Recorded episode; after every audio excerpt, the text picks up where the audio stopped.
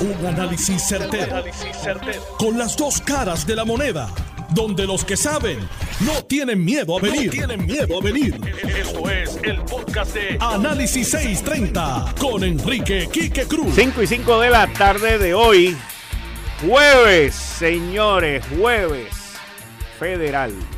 Los, federales han vuelto ahora los jueves. Eh, cuando hace poco eran los miércoles, los martes, los viernes y ahora llevan dos semanas corridas con los jueves que tienen que ver con las PACs, las campañas, los donativos. En específico, y ya tengo en línea telefónica al ex fiscal y ex director del NIE, José Lozada. Buenas tardes, licenciado. Muchas gracias por estar aquí. Bienvenido, como siempre, aquí a Análisis 630. Y buenas tardes, Quique, para ti y todos los amigos que radio escuchan. Quiero, quiero darte un dato. Eh, de información que yo he tenido por mucho tiempo y que tiene que ver con, esta, con estos donativos por un venezolano eh, que no pueden, los, los, extranjeros no pueden donar en campaña. Estamos hablando de un banco aquí en Puerto Rico, Bancrédito, que Douglas Lee, cuando él estaba a cargo del FBI en Puerto Rico, se pasaba diciendo aquí también que estos bancos internacionales, crean problemas, que las leyes en Puerto Rico este, son muy, y, muy laxas y, crean muchos problemas de lavado de dinero, todo ese tipo de cosas. Pero quiero dar un dato, quiero, quiero dar un dato, quiero dar un dato. Porque según la información que sale en el periódico El Nuevo Día, eh, un colaborador, una persona cercana a la campaña de, de la ex gobernadora Wanda Vázquez, en este caso John Blakeman, pues según esa información, él se ha declarado culpable y, es alguien quien ha estado cooperando. Esa es la información que se tiene. Ahora, ahora, supuestamente, y esta es la información que uno tiene, este señor eh, del banco, este señor de nacionalidad venezolana, que ya no está en ningún sitio donde los gringos le puedan meter mano.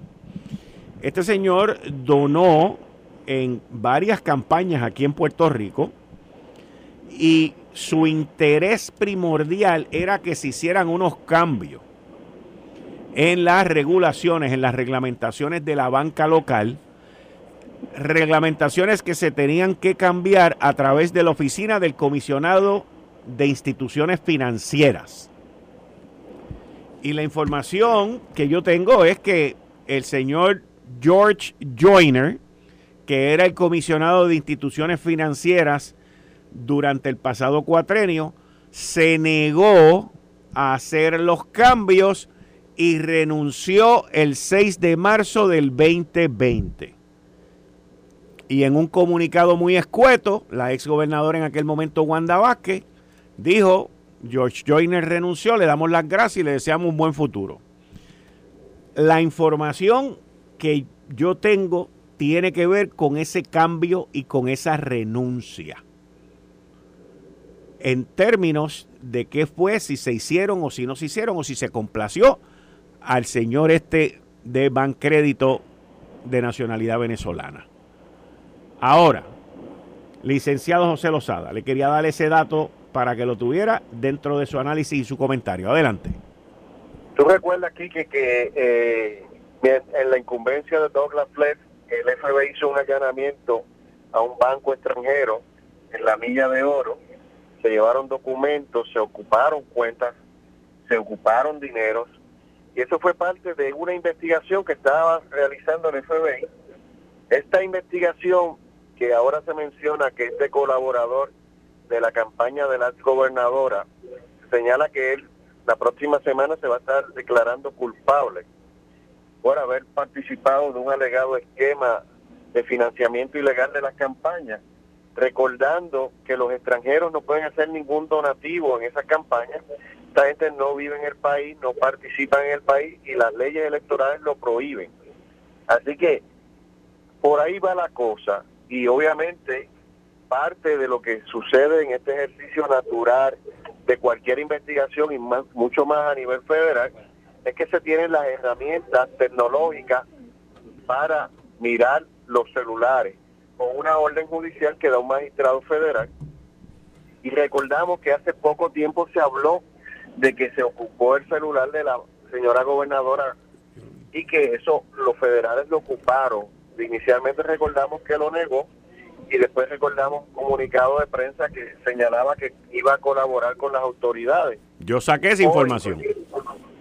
Lo recuerdo como ahora y todos tus amigos Radio Escucha lo recuerdan. en lo sé todo, en lo sé todo también lo saqué a las 3 de la tarde. Y hoy se menciona en el periódico Metro la posibilidad de que vaya a ser acusada la gobernadora y se señala que ya el compañero abogado Luis Plaza Mariota va a ser su abogado.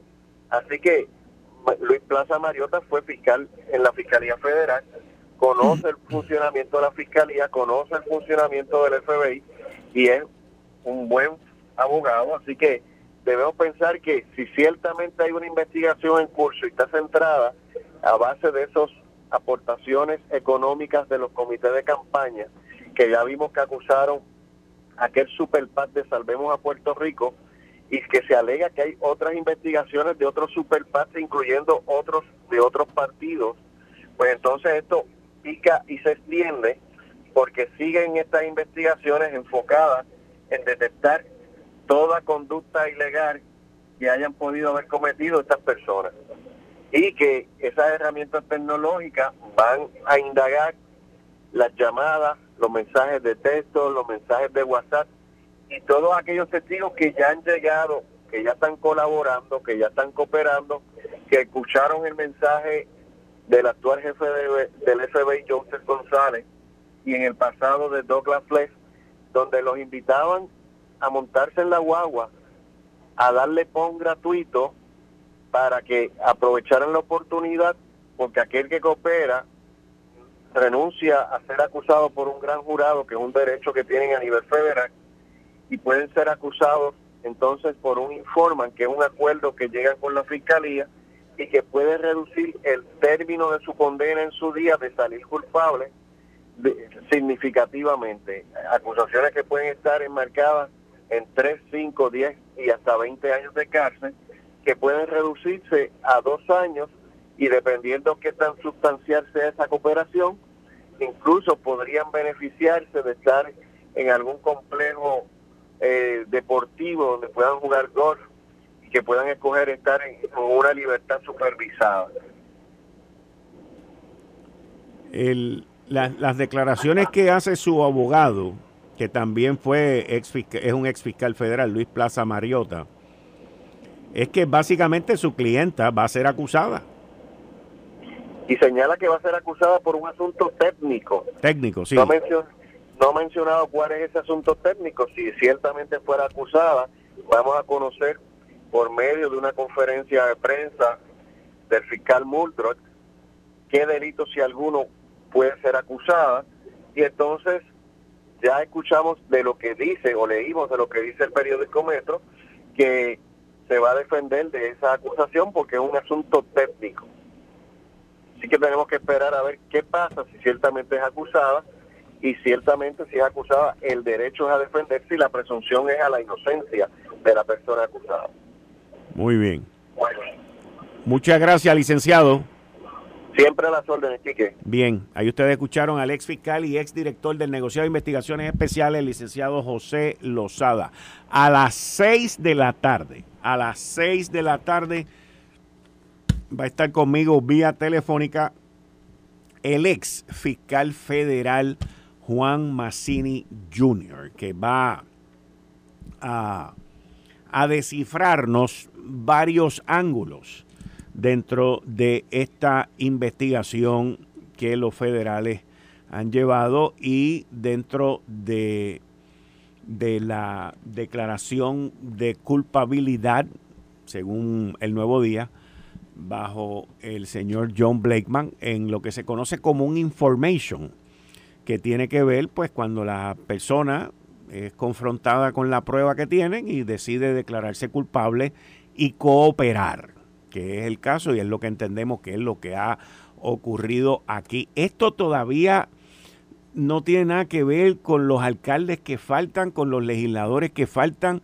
con otros casos de corrupción que faltan. Así que les pido paciencia en el sentido de que vamos a vivir unas próximas semanas eh, muy típicas como las que llevamos en las últimas semanas aquí en esta isla, donde funcionarios se entregan, donde exfuncionarios se entregan también y cooperan y van a ser acusados. Lo que viene, señores, es grande. Si usted se cree que hasta ahora ha sido grande, no. Esto apenas comienza. Son múltiples investigaciones en múltiples áreas de Puerto Rico. Pero ayer yo toqué un tema que lo quiero tocar ahora porque lo invité, lo tengo aquí conmigo y es un tema que tiene que ver con, con, los seres humanos. Tiene que ver con la vida y tiene que ver con los opioides y con la adicción y con la cantidad de muertes que está habiendo en la nación norteamericana de opioides, con los opioides y la mezcla de los opioides. Las metanfetaminas, los opioides, el fentanilo eh, y, cómo esto está arrasando en nuestra sociedad. Y es algo que, nos preocupa. O sea, aquí no todos son arrestos federales y corrupción. Aquí hay otras cosas también en, en nuestra sociedad que tienen unos problemas, que tienen unas situaciones que necesitamos atenderlas. Y anoche recibí una llamada de parte del doctor Carlos Rodríguez Mateo, administrador de la Administración de Salud Mental y contra la Adicción, que es AMSCA, y, vino rápido para acá. Buenas tardes, doctor. Muchas gracias por estar con nosotros aquí en Análisis 630. Muy buenas tardes, don Quique, don Atilano. Un placer estar eh, compartiendo con ustedes.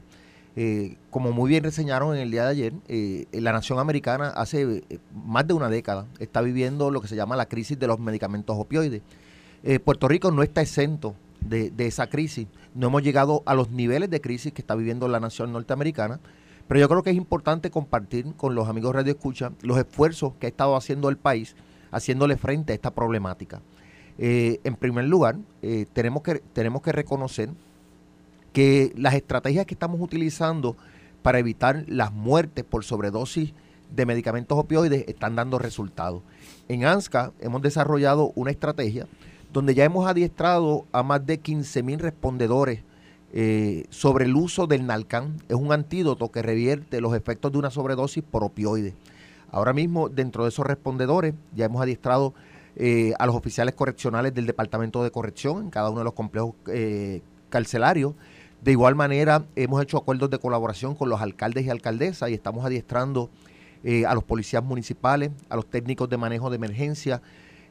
también estamos adiestrando eh, compañías privadas que dan servicio de, ambulancia. Estamos adiestrando al tercer sector, organizaciones de base comunitaria que también le ofrecen servicio a estas personas eh, usuarios de opioides.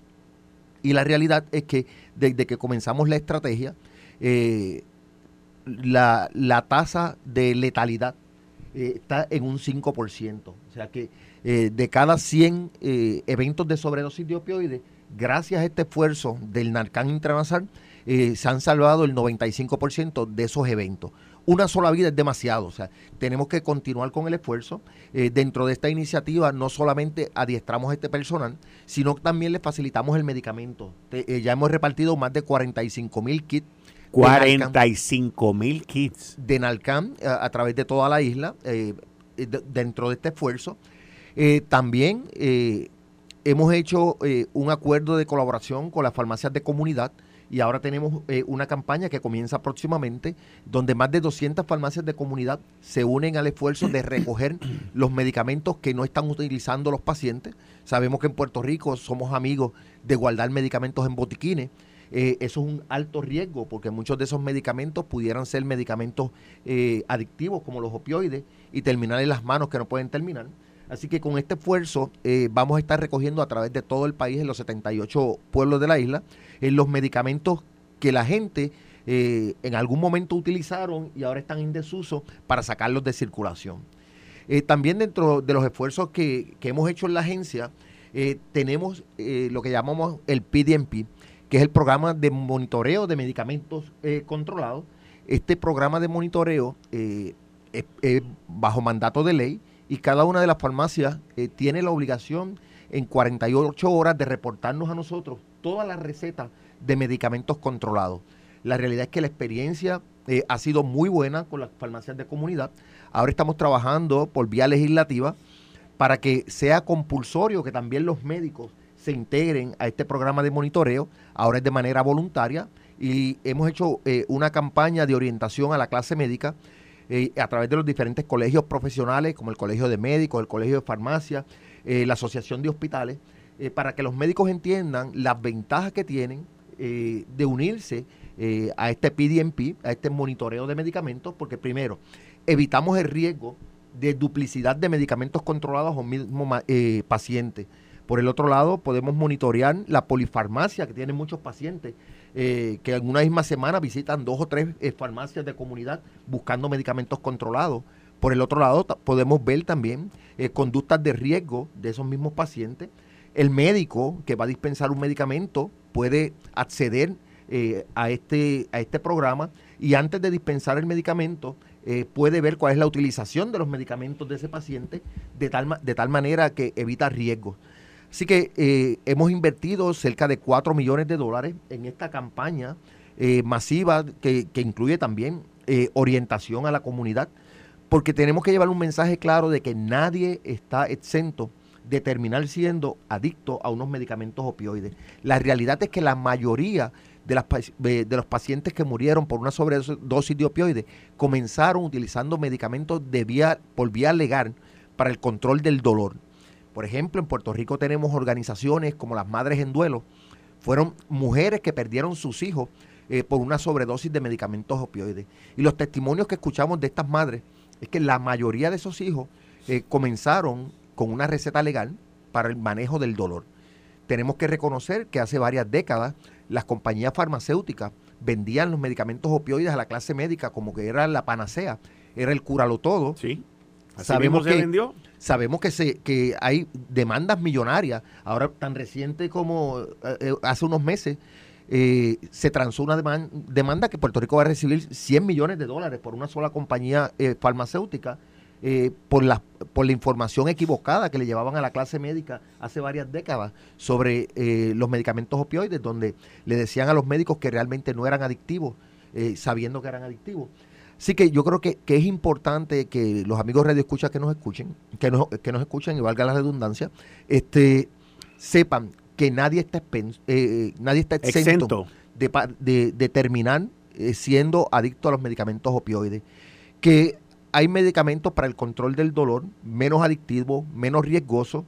el cuatrienio pasado se presentó un proyecto en el Senado y pasó del Senado a la Cámara, no lo firmó el gobernador en aquel momento, eh, se presentó ahora nuevamente por el senador Vargas Bidot y ya, eh, ya es ley. Eh, es, el, el proyecto de ley o la ley que enmienda la Carta de Derechos del Paciente, donde ahora dentro de la Carta de Derechos del Paciente los médicos vienen obligados a discutir con el paciente antes de, recetar un medicamento opioide los riesgos que conlleva eso, las alternativas terapéuticas que, tiene. Mira lo que me mira lo que me escribe y quiero añadir aquí al, al doctor emergenciólogo, emergenciólogo José Colón Grau, el doctor José Colón Grau. Saludos al doctor. Buenas tardes, doctor, ¿cómo está usted?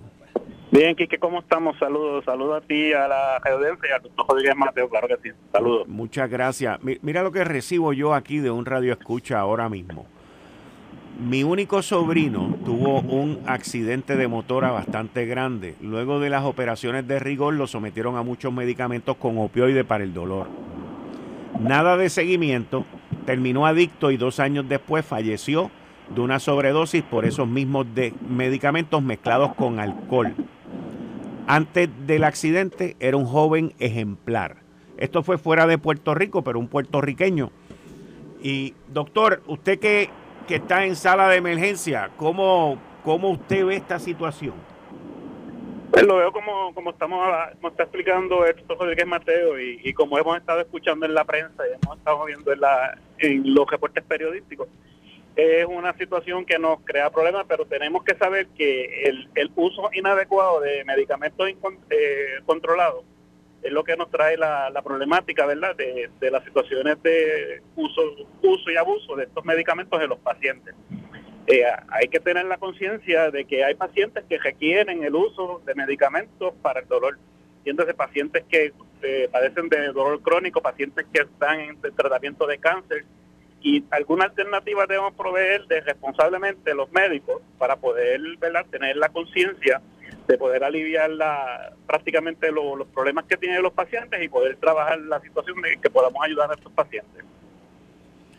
Rodríguez Mateo, le pregunto, eh, esta, eh, los números que usted me da son unos números sorprendentemente buenos aquí en Puerto Rico, pero eh, hemos salvado vidas, pero el problema continúa. Sí, sin lugar a dudas. Y tenemos que añadirle a esto eh, no solamente el problema de los medicamentos opioides, tenemos que reconocer eh, el problema y la crisis que tenemos ahora con la llegada del fentanilo sintético. Eh, el fentanilo sintético es, un, es un medicamento que de manera legal el fentanilo se utiliza para el control del dolor severo.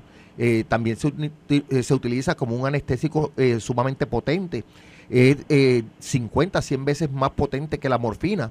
Eh, y la realidad es que ahora eh, el mundo ilegal lo está utilizando de manera sintética, sin control de calidad, eh, y eso es lo que ha llevado a que muchas de estas muertes por sobredosis terminan reflejando que, que, realmente tenían fentanilo en su cuerpo. el fentanilo es sumamente barato y lo que está utilizando el mundo ilegal es que lo está mezclando con heroína y cocaína.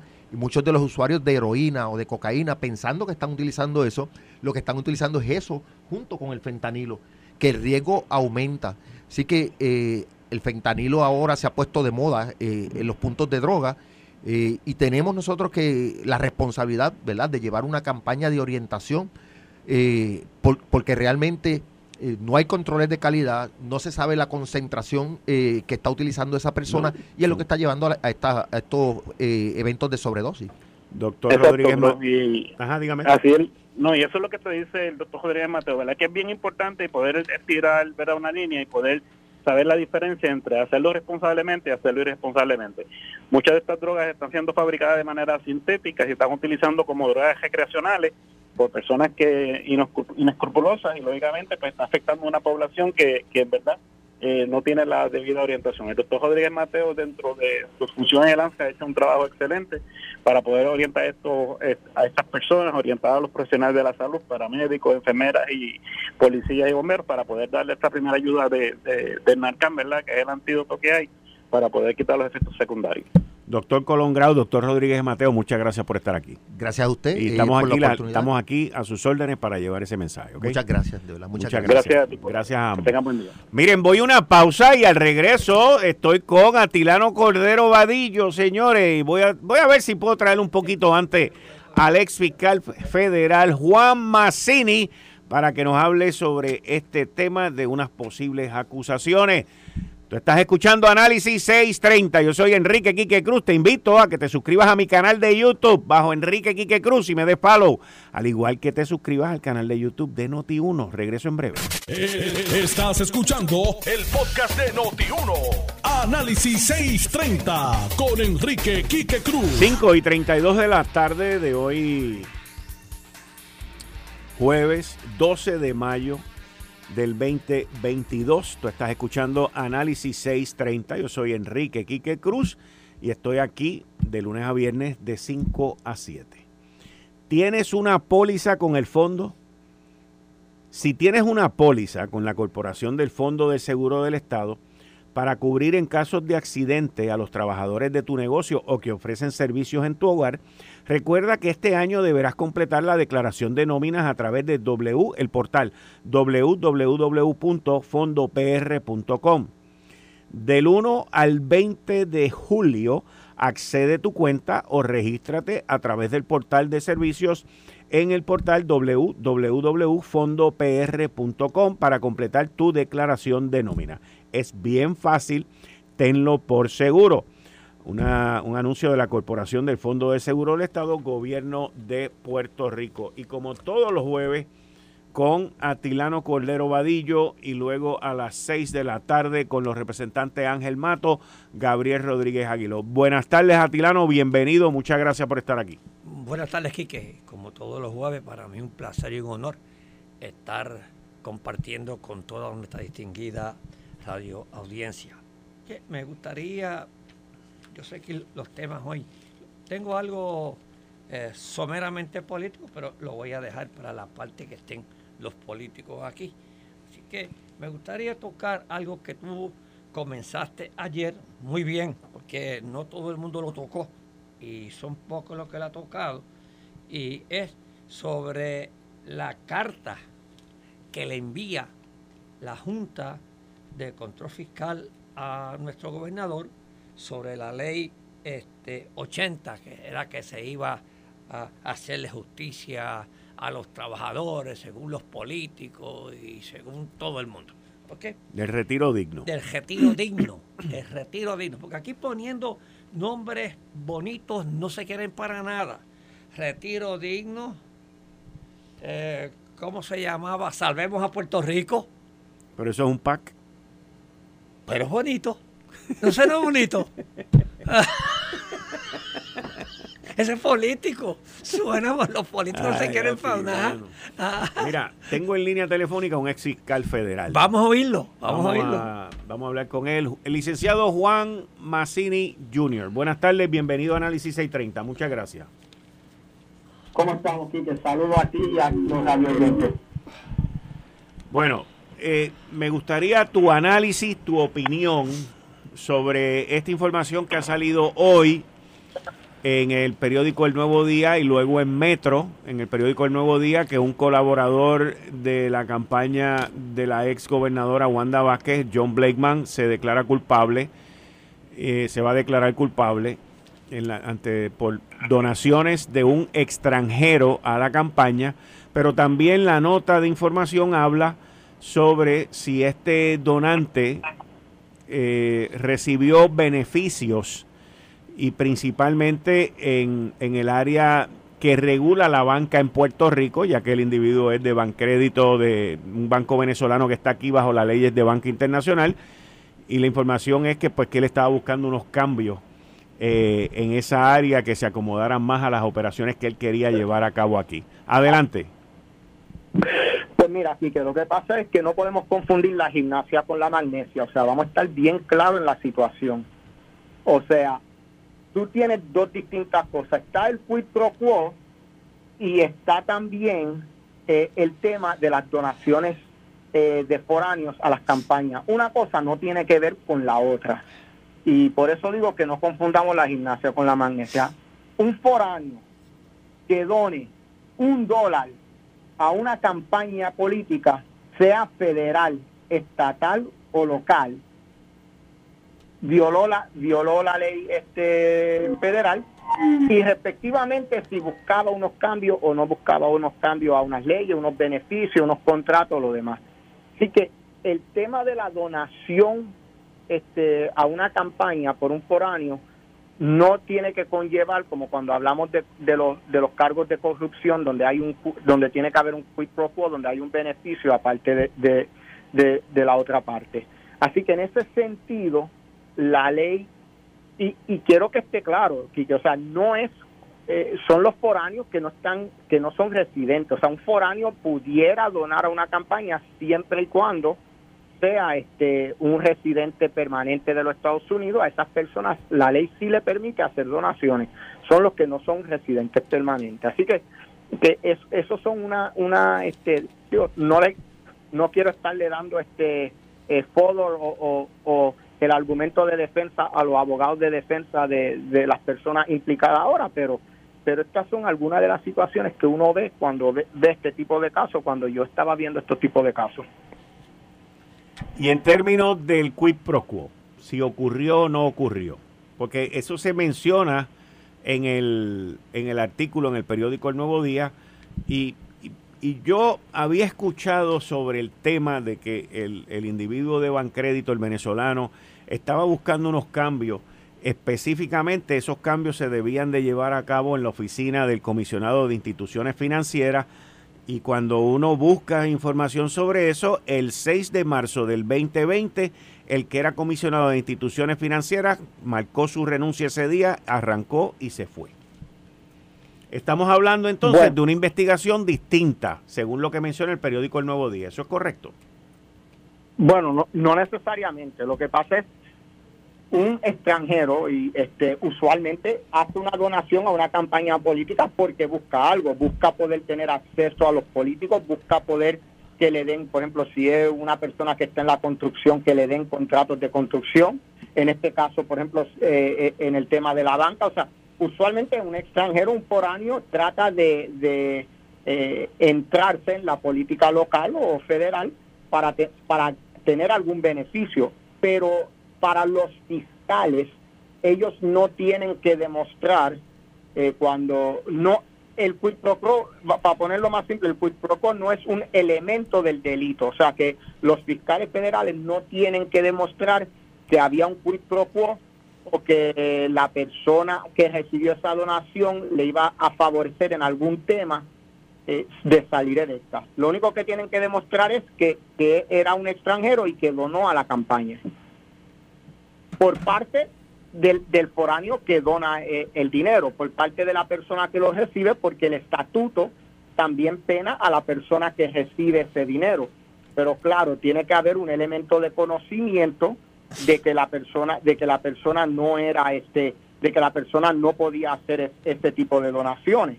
Pero, pero tampoco se puede hacer el, el sanano y decir, ah, yo no lo sabía, wasn't me, tú sabes, este, pues, y decir que ya no, o sea, por cierto sentido no se puede hacer el ignorante eh, ante las circunstancias, tiene, tiene que haber cumplido uno, uno, tiene que haber hecho un due diligence de la persona.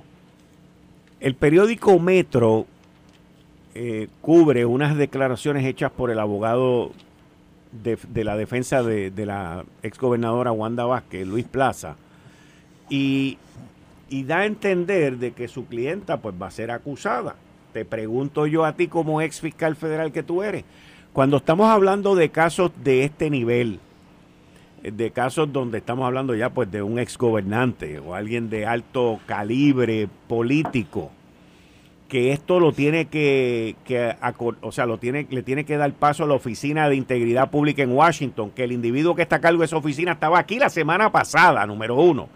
Número dos, los federales antes de acusar a una persona de un nivel como ese, porque estoy tratando de unir el que se vaya las declaraciones del abogado con que si hay algún tipo de comunicación entre Fiscalía Federal y el abogado de la defensa, y específicamente una, una carta que se llama un target letter. ¿Qué es un target letter? Y, si tú, y tú crees que si en este caso se ha utilizado ya. Bueno, vamos, eh, eh, primero que nada, y hago un, paréntesis, no quiero consumir todo, eh, mucho, todo el tiempo, pero hago un paréntesis con él. Mucha gente ha estado hablando que si aquí estaba la persona, que si el director de Public Integrity en Puerto Rico, y están haciendo un, un, montón de postro de que esta persona estuvo aquí en Puerto Rico. Eso es importante, pero that's not the end all and be all. O sea, e, eso es importante, pero este es un funcionario adicional. De hecho, esa persona técnicamente está por debajo de, eh, eh, tiene un nivel más bajo que Steve Muldrow, que, que, el fiscal federal. O sea, es una persona de carrera. El equivalente de Steve Muldrow sería el jefe de esta persona, que es el Assistant Attorney General del Criminal Division, que es nombrado por el presidente igual que el fiscal federal y confirmado. O sea, esta persona vino, ellos le dan mucho apoyo y muchas veces cuando hay unos conflictos, eh, la, integridad pública lo lleva. También la, la División de Integridad Pública muchas veces interviene cuando, por ejemplo, el FBI quiere llevar un caso local y el fiscal aquí no, no le interesa, o la fiscal no, no le interesa, entonces lo llevan a integridad pública para ver. O sea que, que, que no es como que aquí estaba el más maracachimbo del mundo, o sea, es una persona figura importante, pero tampoco era el más maracachimbo que todo el mundo tiene que bow to him. Este, pero eso dicho, para explicarle a tu audiencia lo que es un target letter. El target letter es la, la carta que se le da a una persona que es un blanco de una investigación. Usualmente, como la persona tiene unos derechos constitucionales a no autoincriminarse, yo te voy a dar un ejemplo de cuando yo la utilizaba. Si yo tenía una persona que yo estaba investigando y yo quería que compareciera ante el gran jurado para contestar ciertas preguntas, yo tenía una obligación de decirle, tú eres el objeto, el blanco de mi investigación, para que esa persona supiera de que mis preguntas iban en una manera para que iba una manera para sacar a reducir información que pudiera incriminar a esa persona ah, y que no es meramente un testigo normal dentro de la investigación. Y eso es lo que es un target letter. Usualmente, definitivamente, cuando una persona recibe un target letter, de las primeras cosas que debería de hacer es consultar a un abogado. Y si le acabo de recibir esta, esta carta, quiere que vayan a, al gran jurado, quieren que entregue esta, eh, información que usted me recomienda y ahí entonces empieza el proceso. Eh, con oficial, con personas que han tenido un, alto nivel, un cargo político alto, tradicionalmente, eh, una vez si una vez que se piensan que quizás son sujetos de investigación y una vez que contratan abogados, usualmente hay algún tipo de comunicación con la fiscalía para ir entonces eh, viendo a ver cuál es la situación, cuál es el estatus, cuál es la posición de la fiscalía o de, de, de, de, los fiscales y entonces de ahí entonces tomar los siguientes pasos. Porque el abogado suena suena bien claro de, de que su clienta va a ser acusada. Bueno, y, y, y hay veces que uno eh, hay veces que uno como se dice, you tip your hand y uno dice, mira, este, va a ser acusada y, o acusado, ¿no? O sea, y uno dice, eh, vamos a ver, eh, que venga y hable conmigo en, su momento y, vamos a ver entonces cómo podemos llegar a un arreglo en cuanto a, la acusación. Y eso, y ahora esto se, se pone hasta aún más complejo, porque entonces yo siendo el abogado de esa persona este que, que ha recibido esa esa carta de objeto de la investigación, lo primero que hago es que pido eh, cierto tipo quizás de inmunidad o que, o que lo que se diga durante esa sesión donde voy a hablar con ellos no se puede usar en su contra, una lo que se llama la inmunidad este, derivativa. Y, y entonces están e, esos acuerdos donde yo digo, mira, yo voy y hablo y dependiendo de lo que tú escuches, tú me dices si tú me vas a hacer algún preacuerdo en la cual podemos llegar, pero si si no, si no te interesa lo que yo dije, pues entonces lo que yo te dije tú no lo puedes utilizar este, en mi contra de, de tu acusar ni de ir a juicio. Cuando el abogado de, de la exgobernadora Wanda Vázquez y dice en varias ocasiones que es algo técnico, es algo bien técnico, ¿él está tratando de encaminar esto de que no va a ser criminal o que hay cosas técnicas que son criminales? Te hago, te hago la pregunta para que me aclaren. Bueno, lo que pasa es eh, eh, eh, estos temas, especialmente con el con la parte de elecciones, tienen varios componentes. Y me explico. Uno es la campaña como tal. Otra es las personas que dirigieron la campaña y otra es el, el candidato o la candidata de ese objeto de esa campaña.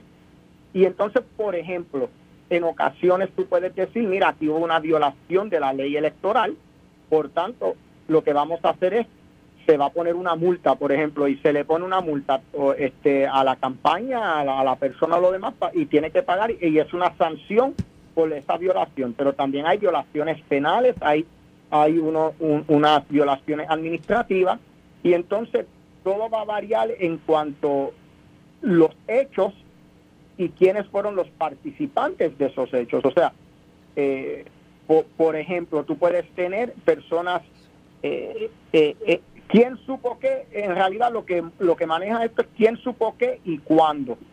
Eh, porque hay, este, y en su momento podemos hablar de eso, hay distintos esquemas que se han visto a través de los años, que se han manejado, sobre cómo se brega con estas donaciones ilegales, ya sean de foráneos o de personas que no pueden contribuir a campañas políticas por, por la razón que sea.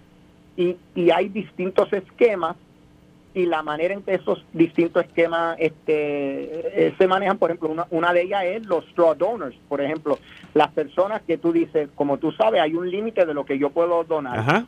Pues quizás yo dono, por ejemplo, yo dono el máximo, pero entonces yo quiero donar más y yo voy a donde 10 de mis empleados y le digo, cada uno de ustedes done 2.500 dólares y yo te reembolso. Eso, eso pues también, eso también lo he escuchado que ocurrió en esta situación que tú también, que, está ocurriendo ahora aquí en Puerto Rico. Que buscaron 10 empleados, este los empleados dieron cada uno un cheque de 2.500 dólares y después le desembolsaron ese dinero a esos empleados. Y eso es una táctica, eso se llama donor y tú no sabes cómo están la lista de candidatos de, de, políticos que han recibido donaciones así, algunos encausados y otros eh, no son encausados por no haber, por no saber, pero pero las personas que orquestó y manejó ese tipo de esquemas sí han sido acusados y condenados a cárcel. Licenciado Juan Massini Jr., muchas gracias por estar con nosotros aquí en Análisis 630. Muchas gracias. No, gracias a ti, que saludo a todos y muy bonita tarde. Bien, buenas tardes. Órdenes siempre. Gracias. Y ustedes escucharon al licenciado Juan Massini Jr., quien fue fiscal federal y nos está tratando de montar este rompecabezas aquí, Atilano, que esto, esto va como que a las millas. ¿Tú sabes qué día es mañana, Atilano? Mañana es viernes. Ajá. ¿Y qué número? ¿Qué? Si hoy es 12, eh, ¿qué es mañana? Mañana es viernes 13. Mañana es viernes 13. Mañana es viernes 13. Mañana sale Jason de nuevo por ahí. Sí. Sí. Viernes 13. Día de mala suerte. Yo no creo en esas cosas. Yo tampoco, pero. No, bueno, esos, son los que creen eso. Mañana va a ser un día espectacular. Eh, los federales siempre anuncian los, los viernes. ¿no? los jueves. Los, jueves, los jueves, para que coja el, el, viernes. Sí. Sí, para que coja Pero estamos a fin de mes, Atilano.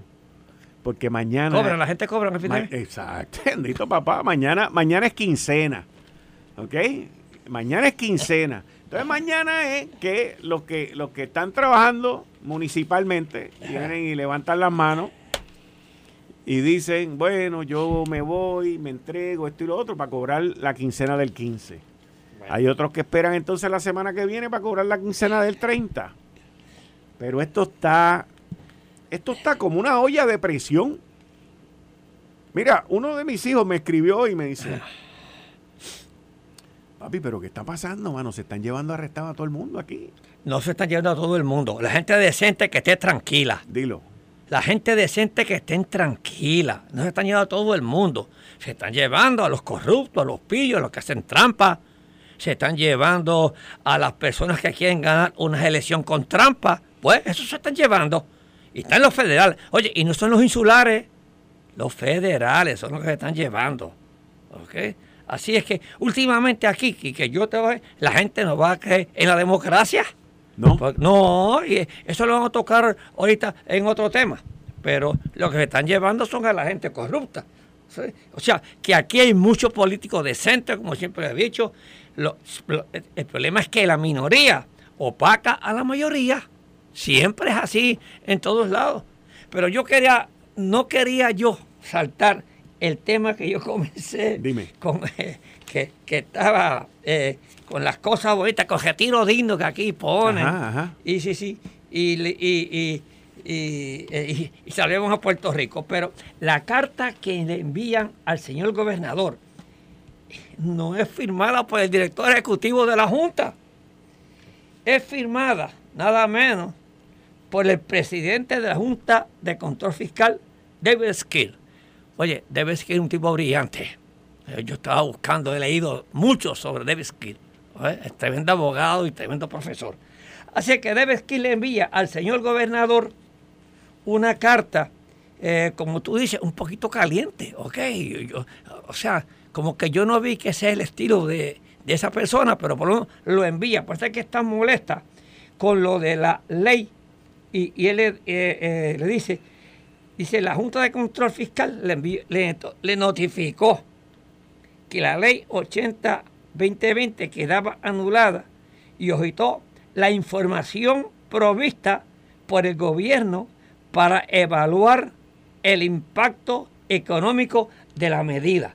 Lo que pasa es que aquí todavía los políticos, los legisladores y el señor gobernador está todavía aquí durmiendo en la luna de Belén. ¿Por qué? Porque no identifican de dónde es que van a salir los dineros para el retiro digno. Acuérdate que esta ley este, fue una ley bien controversial y, se aprobó por un voto, que fue que el del amigo Matías fue el que lo, el que lo dio. Sí, señor. Sí, señor, el amigo Matías fue el que dio ese voto y ahora el amigo Matías se, se siente traicionado. Y tiene razón, porque los políticos le prometieron que iba a haber un retiro digno, que los policías iban a retirarse con dignidad. Pero ¿qué pasa? parece que las conversaciones que ha tenido la Junta con el equipo del señor gobernador no le ha dicho de dónde es que va a sacar los fondos. Ni los empleados que se van a retirar ni se van a transferir. Nada, no ha dicho. No, oye, es que la carta es genial. Le da una cátedra de la mala administración que tiene el gobierno, la Junta. Entonces, lo que me, lo que me, lo que me sorprende a mí es que el señor gobernador, que yo sé que está pasando por una crisis difícil con esta situación este, de Salvemos a Puerto Rico, dice, dice, eh, la Junta se expresó por escrito sobre el tema al señor gobernador y Pedro Pierluisi calificó ayer de insultante y falso la aseveración de que el gobierno dio por terminada toda la gestión en pro de la ley 8020 sobre, sobre incentivado denominada retiro digno. Es insultante, es falso, es una falta de respeto que se haya hecho esa aseveración porque como eh, porque Omar Majero y todo el equipo de AFAT eh, pueden constar es al revés. O sea, le está diciendo embustero a David Skill, le está diciendo que lo está insultando. Mira. Pero como tú dices, oye, que me traiga la evidencia. Exacto. que el señor gobernador traiga la evidencia, a ver si eso es verdad, y que no engañemos a los pueblos, porque este es el sistema de los políticos, engañar al pueblo y después decirle, la Junta no lo pasó. Esto fue el, podcast de Notiuno. Análisis 630 con Enrique Quique Cruz. Dale play a tu podcast favorito a través de Apple Podcasts, Spotify, Google Podcasts, Stitcher y notiuno.com.